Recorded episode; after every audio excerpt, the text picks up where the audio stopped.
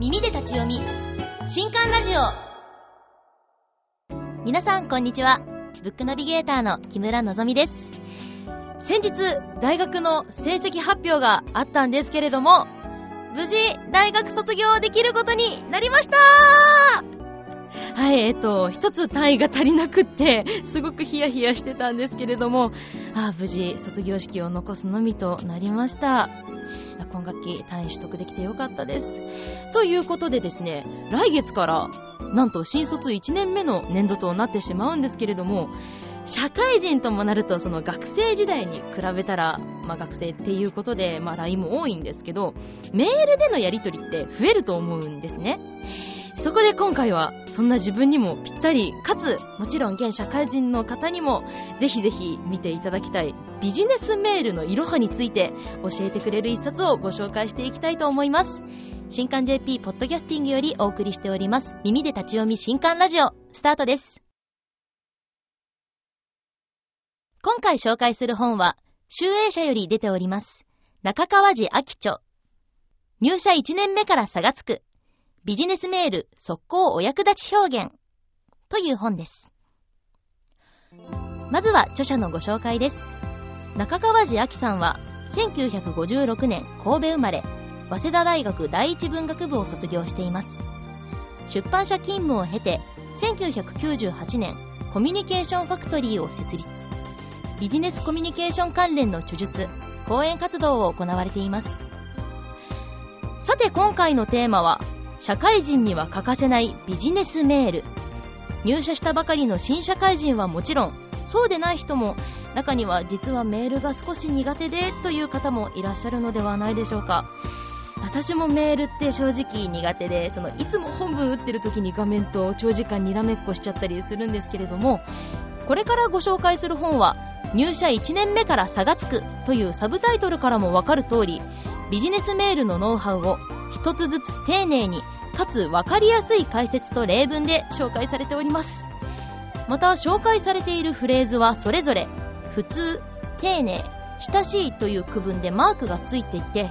用途によって使い分けができるようになっているんですね。ビジネスメールの教科書という感覚で仕事中など手元に置いて活用するのにうってつけの一冊です。今回はスタジオに著者の中川寺明さんをお迎えして実際にお話を伺っていきたいと思います。それではこちらのインタビュー音声をどうぞ。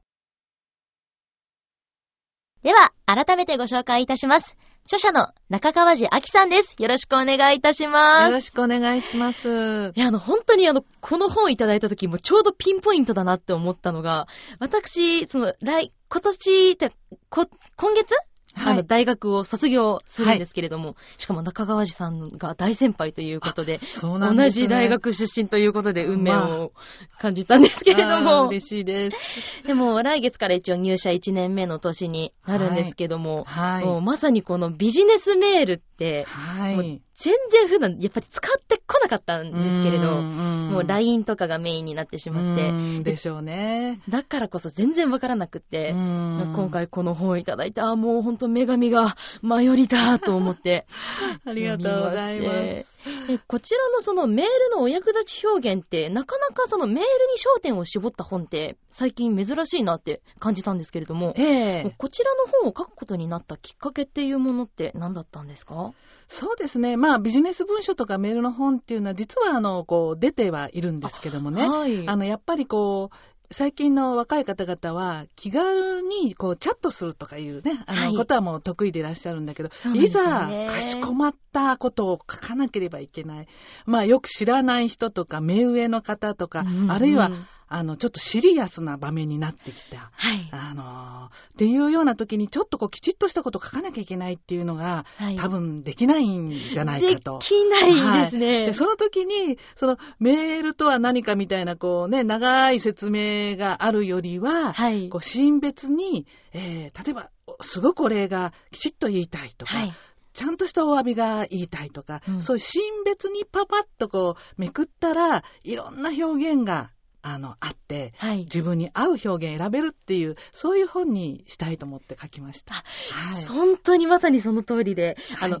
お礼のメールを出すときってどういう言い回しがあるんだろうとか、ありがとうございますだけじゃなくって何かもう一文つけたいなってときに、その目次で、そのいろんなシーン別で、あの、お礼を言うときとか、あの、言いにくいことを伝えるときっていう風にシーン別で書かれてたと思うんですけど、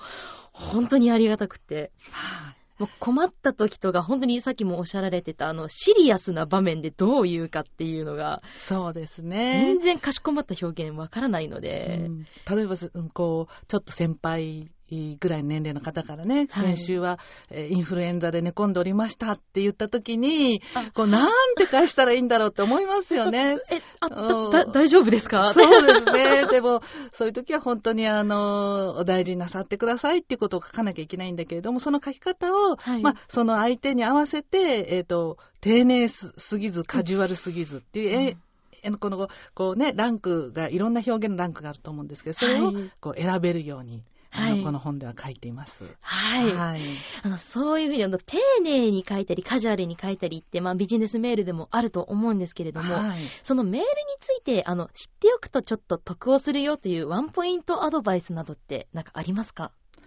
そうですね。あのー、やはり、えー、なんていうのかな。まず、あの、いつもお世話になっておりますと、はい、えー、どうぞよろしくお願いいたしますで、こう、ね、前後終わるっていうのはもうこれ普通のパターンとして、それでも全然構わなくて、毎回違う挨拶をしなきゃいけないとか、そんなことはないんで、まあ、その辺は気楽に、えー、まあ、時々、えー、ちょっと前にお電話をいただいてたら、えー、先日はお電話ありがとうございますっていうのを挨拶代わりにするとか、まあ、そういう気の利かせ方もこの本にはちょっと、あの、書いているんですけれども、はい、まあ、そういう、こう、ちょっとパターンを自分で持ちつつ、うんうん。間、こう、こう、なんていうんですか、えー、正しい敬語でですね、はい。はい、えー、書くと、えー、しかも要点をきちっと書く、うん、いつまでにとか、何をいつまでに、えどこへとか、そういった要点を漏らさず書く。まあ、そんなことを、あの、すごく、えー、ポイントを押さえてれば、失敗はないんじゃないかというふうに思いますね。そうですよね。はい、どうしてもその、まあ、お世話になっておりますから、よろしくお願いしますって、あの、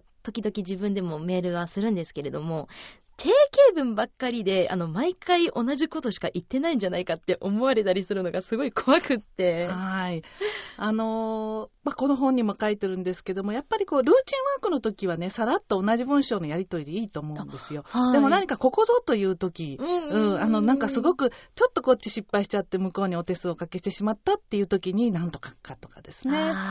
うん、その辺の、まあ、書き方も、あのー、ちょっと工夫が必要かなっていうふうに思いますけどね。そうですよね、うん、それはボキャブラリーなんですね。いろんな表現ができる、あの語彙があるっていうことで、そのボキャブラリーっていうのを、はい、あの豊かに持っていれば、いつでもこう自分で思いついた文章を書けるわけですけれども、はい、あのそれがないのないとこう。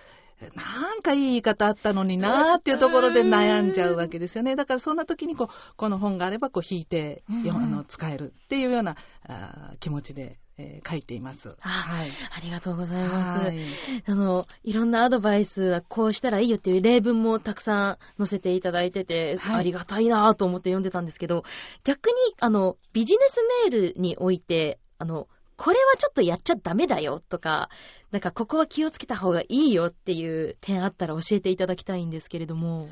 そうですね。あのーえー、メールっていうのは文字だけなので、相手の気持ちっていうのが伝わらないんですよね。そうですよね。電話なんかだと、なんとなく相手が喜んでるとか、あ、ムッとしたかなとか、こう雰囲気でわかるんだけど、メールの場合はわからないんですよね。わからないです。で、それが元でちょっとお互いに不愉快な思いをするってことが、たびたび、あの、起こってるかなっていうふうに思います。はい、ですから、少し要件が複雑になってきたときは、うんうん、それへの返信をするときは、必ず相手のメールの方をまずじっくり読む。あこう書いてるのはなんかこう、うこういう気持ちの裏が何かあるのかなとか、ここのところ実は気にしてるんだなっていうのをしっかり読む。あの、あるいはバーッと自分で返信を書いた後に読んでみると、はい、あ、ちょっと私が思ってたのと違ったかもみたいなことが分かったりすることがあって、はい、とにかくあの、相手のメールもきちんと読むっていうことがすごく大事になってくるっていうことと、はい、それでもなんかこう、わだかまりが残るような時は、はい、あの、もう電話をしてしまう。あ、もう直接、うん、電話をしてしまうってことも大事事なんですよね。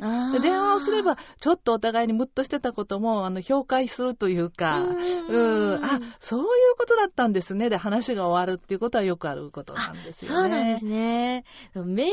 だけだと誤解されたまま終わってしまうっていうことも、まあ、ままあるかもしれないんですけれども。そうですね。逆にそういう失敗とか、なんかメールでやってしまったっていうお話とかもいろいろあると思うんですけども、中川寺さんってそういうことってありますか今までに？そうですね。私は一番多いのは、あの、返信忘れですね。ああ これが、あの、一番いけないんですけれども、あの、まあ、メールの返信忘れないようにするっていうことがすごく大事。だから、あの、みんなフラッグをつけたりとか、未開封の、こう、マークをつけたりとか、はい、あと、あの、パソコンに付箋で貼っとくっていう人もいますけど、だいたい、こう、2日くらいをめどに、それ以上遅れる場合は、はい、えっ、ー、と、ちょっと返事が遅くなりますけど、うんうん、えー、検討中なのでしばらくお待ちくださいとか、2、3日お時間くださいみたいなことをちょっと添えておくと、安心、相手も安心して、あの、待てるんですけどね。うん、だから、その、すぐに返事するか、うんうん、それとも、えー、ある程度相手に断った上で返事を下せるのか、あるいはまあ1日くらい経つんだけど、自分でちゃんと管理して忘れないようにこう付箋を貼っといて思い出してまた夕方には返すのかみたいなこうメールの仕分けみたいなのちゃんとすると、はい、あのこう、なんていうのかな、忘れずに済む。自分でちゃんと仕分けて、きちっと処理をするっていうのが、特に新人時代は、はい、はい。私くらいの年になると、あ、忘れてました、ごめんなさいで許されるんですけど、あの、新人の方は、やっぱ周りの毛も、目も厳しいですから、そうですね。そういうこときちっとやった方がいいですね。一個一個、はい、そのメールの量も今、すごい量送られてくると思うので。そうですね。私も何十件と日々受け取りますけれども。何十件も。もう、だからメールっていうのは仕事を生み出す玉手箱みたいなもんですから、はい、それをいかにこうさっさと処理するかっていうのが仕事の能力になっていくみたいな時代ですよね。そうですよね、えー、大事になってきますよね。はい。いやその、この本の中で、その、今更聞けないメールの基本っていう章があったと思うんですけれども、はい。だから、その中に、あの、短文で伝えるとか、その開業のタイミングなどについてもいろいろ触れられてたかなって思うんですが、えー、のビジネスメールってやっぱり文章力っていう部分で重要なファクターにはなってくるんでしょうか？そうですね。あの、文章力大事なんですけれども、はい、あの、本当文章力自信のない方でも、うんうん、あの、まあ、こういった本でボキャブラリー増やしていくと、割とこう、自然に自分の中で言葉が回っていくようになるかなというふうに思いますね。はい、で、今度はでも逆にいろいろ書けちゃうから、どんどん書きすぎると、ゴテゴテした、分かりにくいメールになるっていうことがあるんで、はい、あの、私なんか大体一回書いちゃうと、あとは削ります。とても、非常に、誠に、みたいなの。よくやっちゃいますね。えっ、ー、と、つきすぎてて、それつけるのは悪いことじゃないんですけど、はい、大変とかね、そういうの多すぎるとなんかもう見るからにゴテゴテしてるっていうね、なんか丁寧に書きたいという思いばっかりで、はい、えー、強調語が多くなってる時はそれ削りますね。どっちかというと削っちゃう、削る作業になりますね、見直すと。なるほど。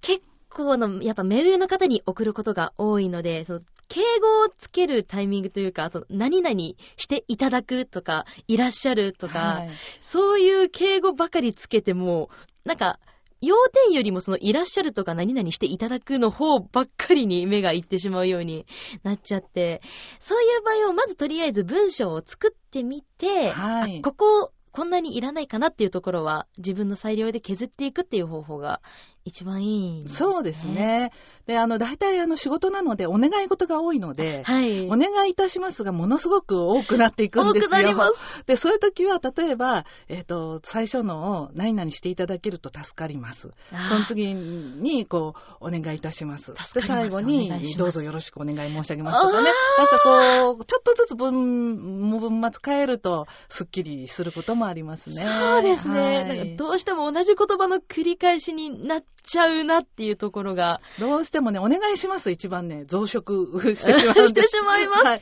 それどう言い換えるかも、あの、ちょっと大事なんですね、ポイントとしてはね。まあ、この本の中にもいろいろ例文載せていただいてるので、こちら、見て勉強していきたいと思います。はい。はてさて、あ、もう、もうこれからもお話いろいろ聞きたかったんですけれども、はい、お時間の方が近づいてまいりましたので、はい、最後にですね、このビジネスメールについて、日常よく使うであろうリスナーの方々にメッセージがありましたらお願いいたします。はい、えー、ビジネスメール、やはりあの、えー、さっき申しましたように、ボキャブラリーと、えー、敬語の用法っていうのは結構ネックになってますので、はい、それさえあれば、えー、もっと気軽に書けるはずなんですね。うんうんうん、ですから、それを、まあ、この本なんかでちょっとこう、いつでもめくれる本で、えー、補強していただき、はい、もう一つはですね、はい、思いやりなんです、結局は。だから、このメールを読んだら、相手はどういう行動を起こすだろうっていうことを考えて、例えば、送ってくださいいって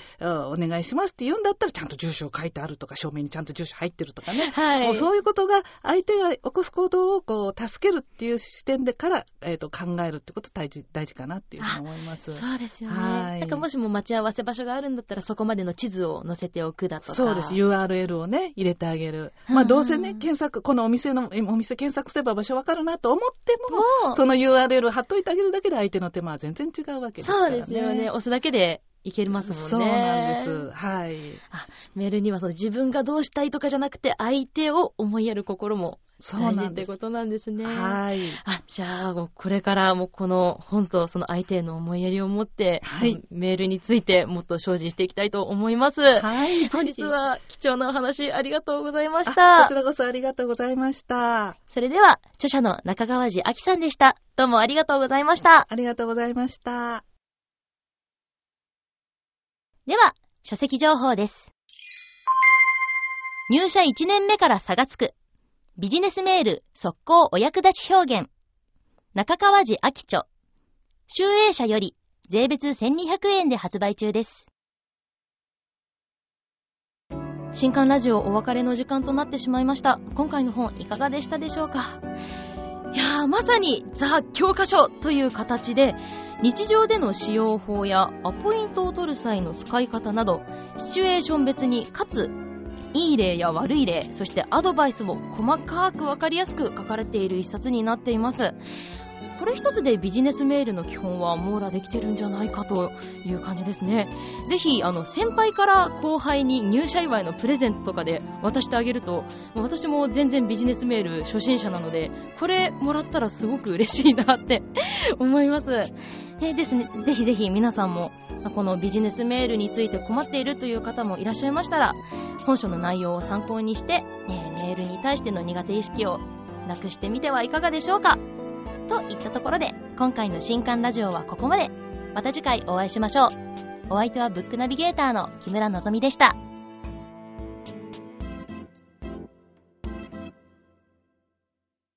この配信は、集英社の提供でお送りしました。